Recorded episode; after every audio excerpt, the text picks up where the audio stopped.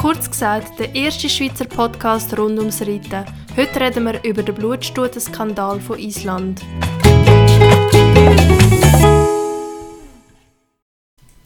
Damit herzlich willkommen zurück zu Kurz gesagt. Hoi Miri und hoi Tina. Hallo.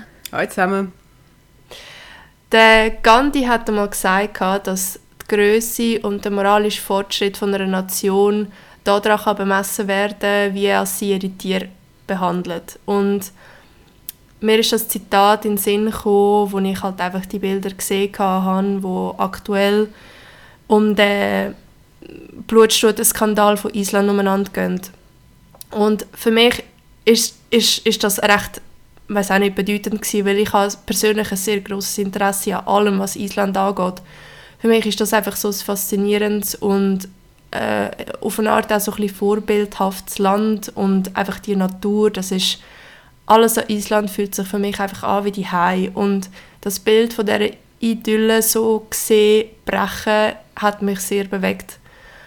Ähm, ich möchte in diesem Podcast äh, das Thema ansprechen und behandeln, weil ich möchte verstehen, was passiert ist und wieso. Ähm, ich möchte auch, dass das Leid von diesen Blutstuten nicht so schnell vergessen wird und einfach versuche im Rahmen meiner Möglichkeiten auch andere ein bisschen aufzuklären, weil ich habe das Gefühl, ich bin auch eine von denen, die viel zu oft wegschaut oder Sachen auf eine Art vergisst. Ich bin zum Beispiel nicht Veggie, ich esse Fleisch und ich stehe eigentlich auch voll dahinter. Es ist für mich einfach etwas sehr, sehr Natürliches und ich muss auch sagen, ich bin sehr dankbar, dass ich in einem Land wie, also wie der Schweiz lebe, wo ein Tierschutz sehr groß geschrieben wird und wo es mich dunkt auch sehr gut durchgesetzt wird rechtlich und ich schenke dem auch Vertrauen. Also wenn ich äh, Fleisch kaufe, wo drauf steht ähm, Bio oder Freiland und so weiter, dann vertraue ich dem. Und es stellt sich einfach heraus, dass es noch andere Sachen gibt, die man in diesem Bezug beachten sollte. Und das ist unter anderem die medikamentöse Behandlung der Nutztiere. Ähm, ich möchte jetzt nicht ähm, mit meinen zwei Girls äh, irgendeine wissenschaftliche Abhandlung darüber verfassen, ob man Fleisch essen oder nicht und so weiter, aber ähm, ja, das würde einfach den Podcast-Rahmen sprengen. Aber ich glaube, wenn wir einfach nur eine weitere Person können ein bisschen sensibilisieren können, dann ähm, ist das schon super. Wir wollen heute mit einer Fachperson aus dem tiermedizinischen Bereich über die Blutstudien von Island reden und das ist Tina. Hallo. Tina, weiß nicht, willst du gerade mal zuerst ein paar Worte dazu sagen? Wie hast du das wahrgenommen? Ähm, was ist dir durch den Kopf gegangen? Also ähm, ich habe den Beitrag live gesehen, ich habe zufällig drauf geschaltet und bin eigentlich ähm, ja, ich denke, wie all im ersten Moment geschockt über die Bilder und ähm, ja, habe mich halt zurückerinnert an den ersten Beitrag, der ja im 15. veröffentlicht worden ist vom Kassensturz und wo ja ähm, also ähnliche Bilder, aber in einem anderen Rahmen ähm, gezeigt hat und was ich halt spannend finde, was in diesen sieben Jahren sind oder? Ja, ja, in diesen sieben Jahren auch so ein bisschen passiert ist, das haben sie ja dort im Beitrag auch ein bisschen ein bisschen angesprochen. Ja, es ist eigentlich krass, gell, dass das eigentlich nichts ist, wo, wo super neu ist. Das ist eben 2015 schon mal einmal aufgekommen. Und das ist eben so krass, dass, dass das einfach weitergegangen ist dann. Es ist einfach auf eine Art vergessen worden. Ja, aber es ist schon auch viel passiert. Also eben, ich bin jetzt nicht ähm, in der Schweinebranche tätig, muss ich dazu sagen, aber wenn man diesen Zahlen vom Kassensturz kann glauben ist dort schon auch ein grosser ähm, eine große Veränderung passiert und eine Sensibilisierung, vor allem auch unter den Tierärzten. Also sie haben ja dort auch gezeigt, wie viel weniger Dosen das da pro Jahr ähm, verwendet werden und das ist eigentlich schon auch ein rechter Meilenstein, dass da echt auch etwas passiert ist. Und ja. Ähm, ja. Was macht denn das Hormon oder was passiert eigentlich gerade in dem Vorgang? Wieso macht man das mit diesen Stuten? Also, ähm, für das muss ich ein bisschen wenig ausholen. Ähm, Und zwar ist es so, dass ähm, im weiblichen ähm, Zyklus gibt es zwei Hormone, die wichtig sind, dass eigentlich der Eierstock ähm, Follikel und Eizellen produziert. Die, der, also der Eierstock produziert die, das Ei springt dann und dann kann es befruchtet werden und nachher gibt es ein Embryo und somit ein Jungtier. Und zwei wichtige Hormone sind das FSH und das LH. Das ist das follikelstimulierende und das luteinisierende Hormon. Das eine, das, eine, das FSH ist mehr in der frühen Phase äh, wichtig von der Follikelstimula ähm, Follikelstimulation, also wenn der im Eierstock eigentlich reift und das LH ist später wichtig und tut eigentlich dann auch den Eisprung induzieren. Und jetzt ist es so, dass man ähm, in der Nutztierindustrie natürlich oft wirtschaftlich denken muss. Und ähm, wenn man jetzt äh, bei den, bei den Schweinen zum Beispiel schaut oder auch bei den Rindern, ist es halt schwierig, wenn jedes Tier seinen eigenen Zyklus hat, weil dann muss man eigentlich jeden Tag schauen, oh, wann ist die brünstig, wann kann ich sie besamen. Also die Besamung findet oft künstlich statt und nicht mehr natürlich über einen äh, Eber oder über einen Muni, sondern man wählt da eben Samen aus und tut es dann eigentlich künstlich befruchten. Und für das muss man natürlich wissen, wann muss ich die Samen initiieren, dass natürlich möglichst das erfolgreich ist. Oder? Weil einerseits würde sie es sonst nicht zulassen und andererseits ähm, hat man sonst Geld verloren, oder? wenn man sozusagen zu viel äh, Sperma braucht. Ähm, und für das ist es eben so, dass man dass es wirtschaftlicher ist, wenn ich sozusagen zu gewissen Daten kann sagen, okay, wahrscheinlich am Montag und am Dienstag werden die Sauen brünstig und dann kann ich sie eigentlich äh, ähm, kann ich sie besamen, oder? Und das kann man erreichen, indem man die Hormone, das FSH und LH, künstlich dazugibt. Das heißt, man gibt die und tut eigentlich dann im Eierstock den Input geben, hey, produziere mal Follikel. Und das macht dann auch, dass die Follikel eben springen. Und das tut man künstlich induzieren, dass man eigentlich kann sagen okay, ich gebe es heute. Das heißt, ähm, in drei, vier Tagen ähm, ist dann die Sau so weit, dass ich sie besamen kann man besamt sie und nachher kann man auch ungefähr, also sogar ziemlich genau berechnen, an welchen Tagen das Ferkel kommt. Das heißt, man hat einerseits den Vorteil, dass man es so terminieren kann, dass niemand am Sonntag muss arbeiten muss oder in der Nacht muss arbeiten weil die Kontrolle ähm, von der Brü also von, ob's, ob die Sau parat ist, ähm, zum den Samen aufnehmen, muss eigentlich zweimal am Tag erfolgen. Also immer am Morgen und am Nachmittag. Und wenn jetzt du das nie synchronisierst, musst du das natürlich jeden Tag eigentlich machen von der Woche. Und durch die Synchronisation muss man, kann man das nur an bestimmten Zeitpunkten machen. Und was auch noch ein Vorteil ist, man kann etwa einschätzen, zu welchem Zeitpunkt dass die Ferkel oder einfach also dann auch lieferbar sind. Also man kann eigentlich besser sagen, ah ja, dann und dann haben wir so und so viele Ferkel, wo man dann zum Beispiel kann in der Kette weitergeben kann. Und das sind eigentlich die Vorteile. Und jetzt geht es darum, okay, was für Produkte gibt es oder wie können wir das LH und das FSH diesen Tieren verabreichen? Was gibt es da für Möglichkeiten? Jetzt ist es so, dass man die Hormone aus Schlachttieren kann extrahieren also die werden in der Hypophyse produziert. Das ist die Hirnanhangsdrüse, die eigentlich unterhalb vom Hirn im Schädel liegt. Und die kann man dort daraus aus einem Schlachttier gewinnen, aber das ist sehr teuer und also kostet relativ viel und ist aufwendig, weil man muss den Schädel eröffnen, die Drüse ist relativ klein, liegt in so einem Knochen drin, ist einfach aufwendig. Und das kann man aber machen und auch einsetzen, aber es ist einfach für den, für den kommerziellen Gebrauch zu teuer. Es gibt auch seit 1990 synthetisch hergestellte ähm, Gonadotropin, sagt man denen. Aber äh, dort ist auch wieder das Problem der Kostenfaktor. Und es gibt, glaube ähm, soweit ich gelesen habe, eine, eine Firma, die das jetzt ähm, herstellt, wo man das könnte beziehen Aber dort ist wirklich auch der Kostenfaktor das Thema. Und dass man es anscheinend bis jetzt noch nicht so angebracht hat, dass die Wirksamkeit gleich ist wie bei einem natürlichen ähm, Gonadotropin. Und zwar, weil eigentlich, wie soll ich sagen, das Grundgerüst hat man, aber es findet im Körper selber immer noch eine Veredelung statt, dass die Proteine dann auch gut funktionieren und dort ist man noch nicht so weit, dass die Wirksamkeit genau gleich ist. Das heißt, man muss es irgendwie von der Natur oder hat es von der Natur müssen gewinnen. Und jetzt gibt es dort eigentlich ähm, zwei, zwei ähm, Stoffe, die man herausgefunden hat, die man von der Natur kann gewinnen kann. Das eine ist vom Mensch. Das ist das HCG, das humane ähm, äh, Chorion Gonadotropin. Und das kann man bei den äh, bei der trächtigen Frau, habe ich jetzt sagen. bei, der, bei, der schwangeren, bei der schwangeren Frau kann man das aus dem Urin gewinnen.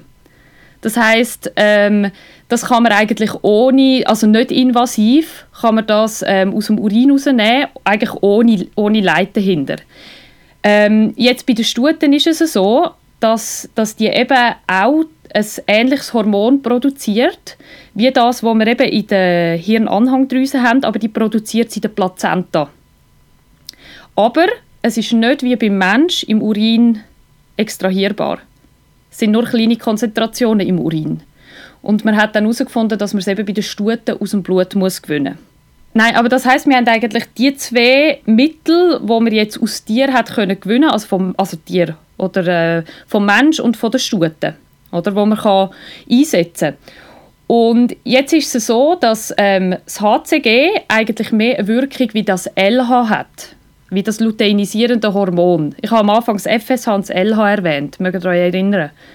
Und das LH ist ja eher das, was am Schluss macht, dass das Ei aus dem Eierstock springt und für die spätere Reifung und das FSH ist eher für den Anfang. Und jetzt ist es eben so, dass das Equin, also das, ähm, das Hormon von der Stute, tut eben beide stimulieren. Und das vom ah. Mensch stimuliert mehr das für später. Das heißt, das vom Ross ist effektiver und funktioniert in dem Sinn besser. Weil das, weil das ja. auch den Anfang von der Reifung tut boostern und nicht nur sozusagen den Schluss. Kommen wir ungefähr so ein bisschen draus. Also sagen wir so, zusammengefasst, das vom, vom Pferd, das ECG oder PMSG, ist effektiver, funktioniert sozusagen stärker als andere. Und darum ist das, wird das eigentlich eingesetzt, obwohl das andere in dem Sinn ohne Schmerz und Leid aus dem Urin kann gewonnen werden also am Schluss des Tages ist es eigentlich schon auch ein bisschen eine Kostenfrage, wenn ich dir so zulasse. Weil es gibt ja, also es gibt ja eigentlich zwei Optionen. Option 1 wäre der Mensch. Option 2 wäre das, was du erklärt hast, vom Schlachttier. Also ich gehe davon aus, das wäre der vom Schwein gewonnen, vom Schlachttier, oder? Ja, also ja, zum, zum Beispiel, ja. Oder Rind. Ah, aha, das spielt nicht so eine Rolle? Ähm, also bis, das, was sie geschrieben haben, ich glaube Rind oder Schwein, das spielt nicht so eine Rolle. Habe ich jetzt, hätte okay. ich jetzt nichts gefunden darüber. Also, was ich will sagen ist, wir hätten eine Lösung parat und es scheitert eigentlich an der Geldfrage. Und wenn ich, ich komme von der Foodbranche jetzt aus diversen Segmenten raus und wenn ich mir das so anhöre, ist es halt schon wirklich sehr schwierig, weil ich glaube, da hat jeder Einzelne von uns schon auch ein bisschen einen Beitrag daran zu leisten, weil ich sehe es in meinem Job, Preise am Markt werden kaputt gemacht durch Billigpreise. Es muss alles ja. möglichst günstig sein trotzdem möglichst gute Qualität und das ist jetzt einfach mal die Sicht. Also nichts mit Ethik oder so, wo ich dahinter stehe, aber es müssen ja Wege gefunden werden, damit man die Bedürfnisse irgendwie kann stillen kann, ja. weil du kommst auch bei den Retailer als Produzent fast nicht mehr rein mit einer gewissen Preislage. Ja.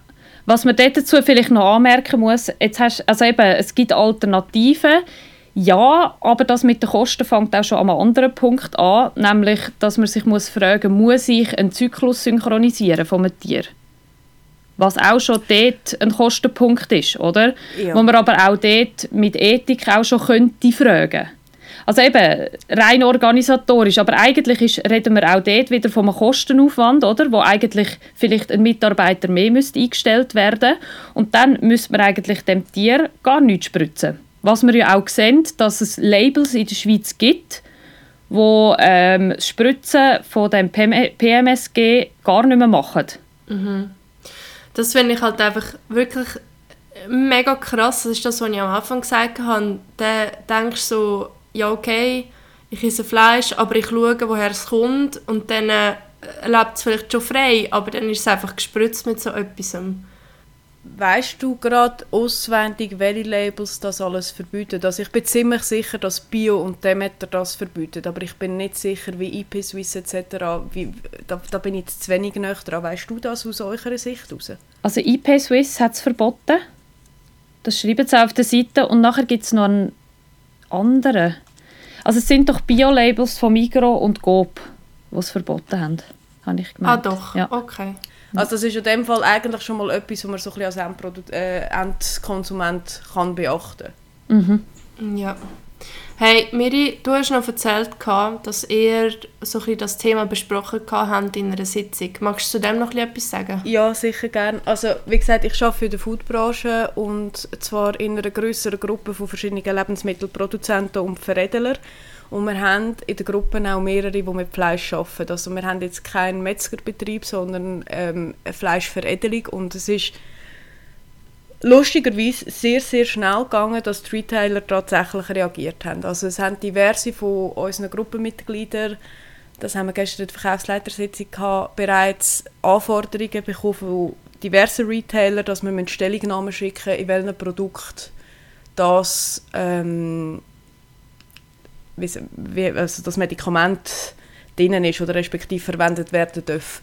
Jetzt bei uns in der Gruppe ist es effektiv so, so wie ich rausgehört habe, ähm, wir, haben, wir, wir brauchen das nicht. Ich weiß jetzt aber zu wenig im Detail Bescheid. Und ich habe so ein das Gefühl, und das lässt mich auch ein bisschen hoffen, dass die Retailer schon auch die Sensibilität so ein mehr entwickelt haben, dass sie auf das auch effektiv reagieren und jetzt das auch einfach anfordern. Also wir fangen an bei der Migro mit dem ganzen Tierwohlkonzept, die sind dran, dass alles Fleisch, nach, wo verwendet wird, respektive wo verkauft wird, nach Tierwohl zertifiziert ist und das sind, also das weiss ich selber, sind wirklich dann sehr, sehr hohe Anforderungen. Es braucht Zeit. Also auch ein Migro und ein Coop können nicht einfach kommen und sagen, ab morgen habt ihr nur noch äh, Fleisch, in denen, äh, wo so und so hergestellt ist, mit riesen Auflagen, weil das ist für jeden Produzenten eine Kostenfrage. Gleichzeitig wollen sie günstigere Preise, das habe ich auch schon gesagt. Und das braucht einen Moment, bis das durchgeführt ist. Aber ich habe effektiv das Gefühl, der Markt ist sensibilisiert worden, was mich doch ein bisschen hoffen lässt. Tina, gibt es dann irgendwie so ein bisschen aus tiermedizinischer Sicht oder tierethischer Sicht, ich nehme an, das ist für euch auch ein grosses Thema im Alltag, irgendwie, äh, ich weiß nicht, für mich steht immer die Frage im Raum, wenn so etwas passiert, was kann ich machen? Weißt du, was können wir machen, damit so etwas nicht mehr passiert? Also ich denke sicher, dass Einkaufen von Labelfleisch kann helfen oder ich meine, wenn natürlich die Nachfrage beim anderen sinkt oder die Leute vielleicht mehr bereit sind, auch etwas zu zahlen fürs Fleisch, kann das sicher, kann das sicher helfen. Ähm, aber ich denke auch eben die mediale Aufmerksamkeit und dass das jetzt vor allem auch wichtig ist oder dass man jetzt auch sieht, dass das den Leuten nicht egal ist oder wie, wie das Ganze produziert wird. Ähm, aber ja, es ist schwierig für den Endkonsument eben da jetzt effektiv einen Strich drunter zu machen. Also für mich kommt also eben eh nur das Kaufen von Labelfleisch in Frage. Ja. Was mich auch ein bisschen schockiert hat, wir haben das mal angeschnitten vor der Aufnahme noch, dass es halt einfach Island ist. So ein bisschen, wieso, wieso Island? Gerade so ein bisschen das Land, also eben wie gesagt, für mich ist das ein mega emotionales Thema, weil ich einfach so in Love bin mit, mit Island. Jeder, der mich kennt, der, der weiß das und es ist so ein bisschen, gerade, gerade so ein Land, wo, wo so stolz ist auf, auf die Ponys, auf die Zucht, auf die mega lange Tradition und wo auch die Rosse so krass schützt eigentlich. Ähm, sie haben ja da das Gesetz, dass ähm, Ponys dürfen raus, aber es darf kein Pony wieder rein, weil äh, sie wollen da halt einfach die Reinheit von der Rasse behalten und auch nicht, glaube wegen der Krankheiten ist ja auch, glaube ich, ein Punkt. Und was dort mit diesen Stuten passiert ist, das ist auf, auf, irgendwie auf jeden Fall komplett unmenschlich und barbarisch, aber dass gerade Island so etwas zulässt, ist mega absurd, nicht? Ja, also eben, einerseits schon, eben wegen dem Bild von dem Islampferd, auf die andere Seite denke ich, ist es jetzt rein logistisch dort halt einfach umsetzbar.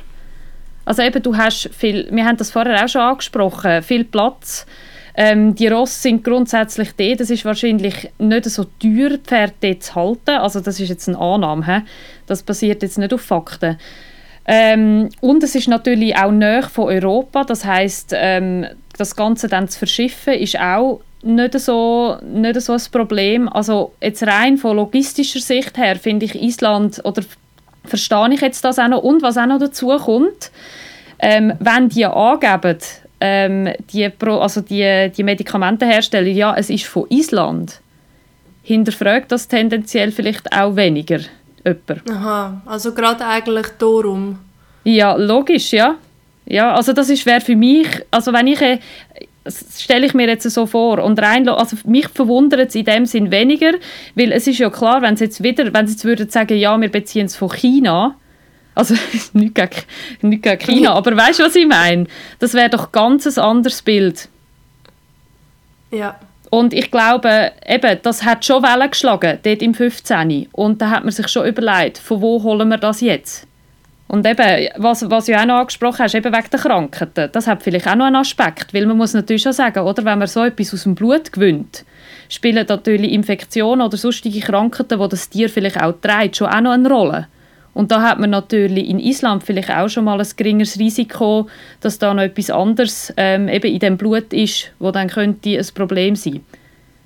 Und gell, also wie, wie soll ich sagen, vielleicht hat es mich auch, also das ist jetzt äh, eine Korrelation, wo, wo auch nicht ganz fair ist, aber ähm, es ist ja das Jahr im Norden auch der Skandal auf den Färöerinseln also wo ja eigentlich jedes Jahr stattfindet, haben ihr das mitbekommen? Jetzt nicht rossspezifisch, aber mit, der, ähm, mit dem Grind, mit dieser Wahlschlachtung. Nein, erzähl mal kurz. Mm, Im Fall nein. Haben ihr nicht, ihr nicht mitbekommen? Ist jetzt ein bisschen out of the box. Ich wollte jetzt äh, dort nicht zu fest... Also ja, ähm, schaut es euch unbedingt an. Es geht einfach darum, dass die...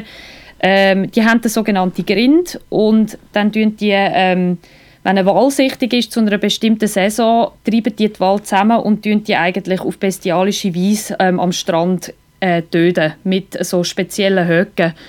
Ähm, und das Jahr haben sie wirklich, ich kann jetzt die Zahl gerade nicht mehr sagen, aber sie haben einfach so viel getötet und behauptet eben, wir können das mit ähm, sie denken das alles essen, aber das ist einfach zu viel Fleisch, dass die Leute das können essen.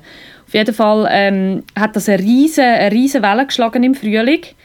Ähm, ja, und es ist halt auch, wie soll ich sagen, die Inseln sind wunderschön, weißt du, eben wie Island, wie die, die sind in der Nähe, die sind eigentlich richtig Island, gehört aber zu Dänemark. Und es ist einfach auch, wie soll ich sagen, es hat mich ein bisschen an das erinnert, weil es ist auch so eine wunderschöne Kulisse.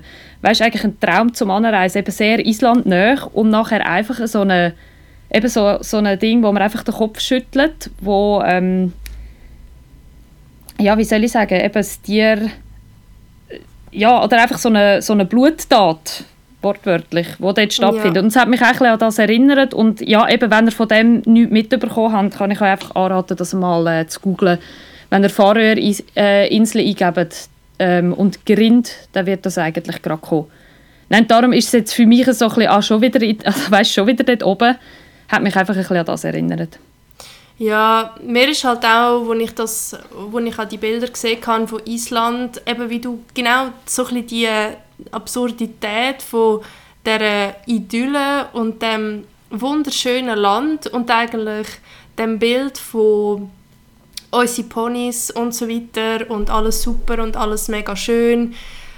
Ähm, und dann passiert so etwas, das mich sehr erinnert an äh, den Film Blackfish. Ich weiss, Tina, du hast ihn gesehen. Wir haben äh, schon ein paar Mal darüber geredet.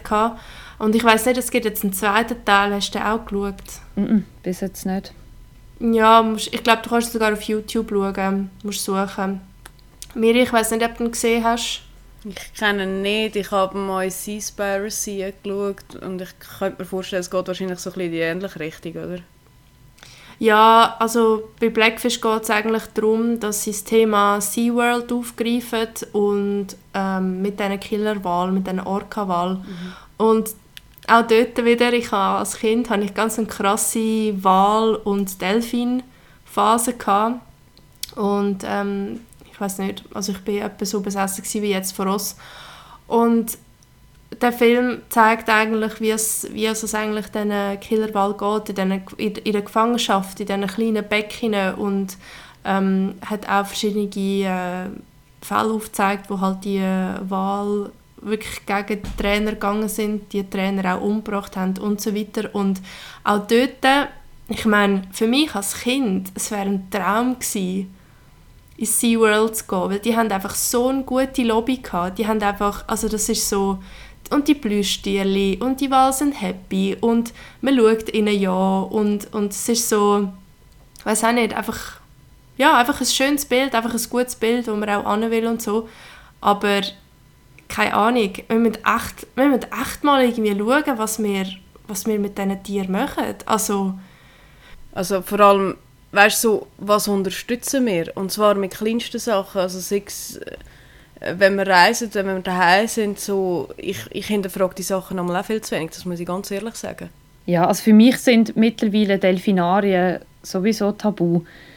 Also eben auch Orcas ist das eine, eben Delfin ist, ist das andere und eben bei Hai geht es dann weiter. Also, und da gibt es eben diverse Dokumentationen, die man kann empfehlen kann. Die Bucht ist eigentlich ein Must-See für jeden Sharkwater, ist ein Must-See für jeden eben, ich habe mich auch mit dem mal auseinandergesetzt, aber es ist so krass, weil das kannst du auf viele Sachen ähm, kannst das, äh, ja, kann man das beziehen. Also es gibt ja auch andere Tiere, die jetzt zum Beispiel für auch Medikamente jetzt äh, ausgebeutet werden. Also es gibt zum Beispiel auch noch so ähm, Panzerkrebs, wo man Blut gewinnt für die Pharmakologie, ähm, wo durch das auch ähm, ja, der Bestand massiv zurückgegangen ist. Es ist ein Zeit lang Thema gewesen, müsste jetzt aber noch schauen, das mag ich mich jetzt einfach aus dem Studium erinnern, dass von Bären im Osten ähm, etwas gewonnen worden ist, wo man für ein Medikament ähm, verwendet hat. Also da gibt es noch viele andere Sachen,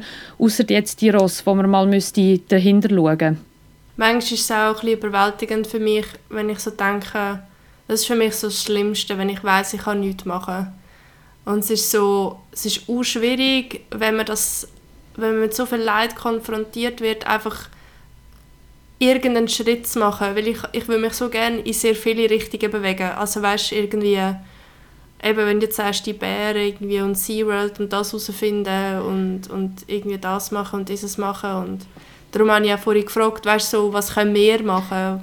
Ich glaube, der Podcast ist jetzt schon ein guter Anfang, weil ich habe zum Beispiel gerade diese Woche einen Podcast gelost und da haben sie gesagt, ähm, also ja, es ist äh, über, irgendwie haben sie über äh, Haustiere geredet und gesagt, ja, eben, ähm, Fisch, die, klar, die haben sich ja äh, auch ans Aquarium gewöhnt, weil, ah ja, die werden ja nicht im Meer, aus dem Meer gefangen. Ähm, und die haben das so völlig selbstverständlich hingenommen und eben auch so, also ich glaube, denen ist wirklich nicht bewusst gewesen, dass für Meeresaquarien Fische hauptsächlich aus dem Meer teilweise geholt werden und nur wenig können nachzüchtet werden. Ähm, oder eben, dass auch Delfine aus dem Meer genommen werden, um in die Delfinarien gebracht werden. Und weißt, einfach, ich glaube, das ist jetzt nur ein Beispiel, aber in dem Podcast, das ist so selbstverständlich rausgekommen, die haben das wirklich einfach nicht gewusst. Und ich denke jetzt nur durch den Podcast einfach auch, ähm, das zu verbreiten. Und wir haben heute so viele Möglichkeiten mit den Medien, ähm, die Message zu verbreiten und zu informieren, das ist eigentlich das Beste, was man machen kann. Und es gibt da eben mittlerweile auch ganz gute Ad also Adressen und Leute, die das auch dementsprechend machen, finde ich. Vielleicht noch eine letzte Frage, um hier einhängen, Tina. Ähm, Olga sagt es richtig, wir sollten mehr heranschauen, aber manchmal ist es einfach auch unglaublich schwierig ähm, herauszufiltern, was stimmt jetzt und woher. Also, wird uns das Richtige verkauft oder nicht. Weil so das beste Beispiel für mich ist, jetzt ein Olga oder ich kommen nicht von dem Metier, wir haben eigentlich blöd gesagt keine Ahnung und dann habe ich mir den Beitrag im Kassensturz angeschaut und dann sagt die Firma, die das für die Schweiz produziert, das ist eine deutsche Firma meines Wissens, ja, sie haben das quasi nicht von so einer Blutform, sie haben das aus seriösen Quellen, wo Tiere artgerecht gehalten werden. Und dann stelle ich mir schon ein bisschen die Frage, kann man jetzt so ein Prozedere oder auch alle anderen Prozedere, die jetzt gerade gesagt hast, das mit den Bären und den Krebsli und so, kann man so etwas überhaupt noch artgerecht machen? Weil ich stelle da ein grosses Fragezeichen hinterher. Ja, ist ganz, ganz eine schwierige Frage, die du da stellst, weil das mit artgerecht, tiergerecht, das ist ja eh immer eine Definitionsfrage. Und wie soll ich sagen, ich glaube, ja, das kann man so ein bisschen mit, oder ja, Ressourcenabwägung. Das macht man ja zum Beispiel in der Schweiz auch mit Tierversuchen. Dass man eigentlich ähm, die Schwere vom Tierversuch abwägen mit dem Nutzen, der daraus gewonnen wird. Also so wird das, wird das gemacht. Und ja, aber weißt es, es, wie soll ich sagen? Also kann man einer Stute artgerecht ähm, 5 Liter Blut nehmen? Es ist ein invasiver Eingriff. Sie ist schwanger. Man nimmt viel Blut weg in der Schwangerschaft. Ist das Tier gerecht? Das ist, das ist schon schwierig. Ist, ist äh, die Schweinemast tiergerecht? Ähm, eben, wir sind vom Tierschutzgesetz ja in der Schweiz, ich sage jetzt mal im Vergleich zum Ausland relativ gut aufgestellt, aber eben, das sind ganz schwierige Fragen, wo irgendwie jeder auch seine eigenen Grenzen hat, wo jetzt, also weißt, eben sagt, hey, ich kann die ganze Schweinemast nicht unterstützen. Ich kann nicht unterstützen, dass man ein Tier züchtet, wo vielleicht, wenn es erwachsen ist, oder wo gar nicht kann gross alt werden, weil es nachher so schwer ist. Weißt, das sind alles, wie soll ich sagen, das, ist, das geht so weit, das Thema. Also ich, ich bin nicht sicher, ob du kannst, ob man generell einer trächtigen Stute darf viel Blut nehmen Ob das schon tiergerecht ist. Also eben, das kommt darauf an, wo du Tierschutz oder eben das ansetzt, wo du die Grenzen setzt. Ja, und gell, es kann natürlich auch sehr gut sein, wir haben jetzt auch nichts gehört von diesen ähm, Inseln in Dänemark mit diesen Grindwal und es kann auch sein, dass zum Beispiel auch jemandem das vorbeigegangen ist, was in Island passiert ist und ja, ich habe auch gedacht, es ist zwar natürlich sehr schwierig, so ein Thema aufzugreifen, weil wir wissen halt nicht, was effektiv ist und effektiv passiert ist, aber ja, weißt, mit deiner Hilfe, so ein mit dem Background, ähm, hoffe ich, dass es der eine oder andere, ja, weiß auch nicht, darauf aufmerksam gemacht hat. Und ich habe wie das Gefühl, wir müssen manchmal so Bilder sehen, also ich habe mich auch müssen überwinden, um diese Videos zu schauen, ähm, aber ich glaube, wir müssen das manchmal sehen, damit wir einfach nicht aufhören, Sachen und auch uns selber einfach immer wieder zu hinterfragen. Und das ist auch, ein, das ist auch etwas, wo, wo ich mir selber immer wieder möchte gesagt haben, weil eben, wie gesagt, auch ich bin eine, die zu oft dann vergisst und wegschaut. Und ja, ähm, also ich glaube, wenn sich da draußen noch irgendjemand möchte informieren da gibt es sicher einschlägige Seiten im Internet. Ähm, schaut doch den Film äh, oder äh, den Bericht Genau, vom Kassensturz, wenn ihr so Bilder nicht wollt sehen Ich weiß, es gibt Leute, die, also, die können das einfach nicht schauen. Äh, dann leset darüber, informiert euch, hinterfragt Sachen, nicht nur das, was vielleicht draussen passiert, sondern auch manchmal, was ihr selber macht. Einfach mal so ein bisschen, ja, einfach Ohren und Augen offen behalten. Das ist, glaube ich, das, was mir ein bisschen am Herzen liegt. Merci vielmals, Tina, für deine Zeit und vor allem für deine fachkundige Meinung, weil sonst hätten wir da gefährliches Halbwissen umjongliert. Es war mega spannend, um dir mal zuzuhören. Und in Fall, wenn ihr nicht mehr habt, würde ich sagen, danke vielmals fürs Zuhören und wir hören uns beim nächsten Mal. Merci vielmals euch und äh, ja, ich hoffe auch, dass wir da ein bisschen haben können, etwas, etwas anregen und Gedanken anregen bis zum nächsten Mal, bis nächste Woche. Macht's gut und passt auf euch auf. Tschüss zusammen. Ciao.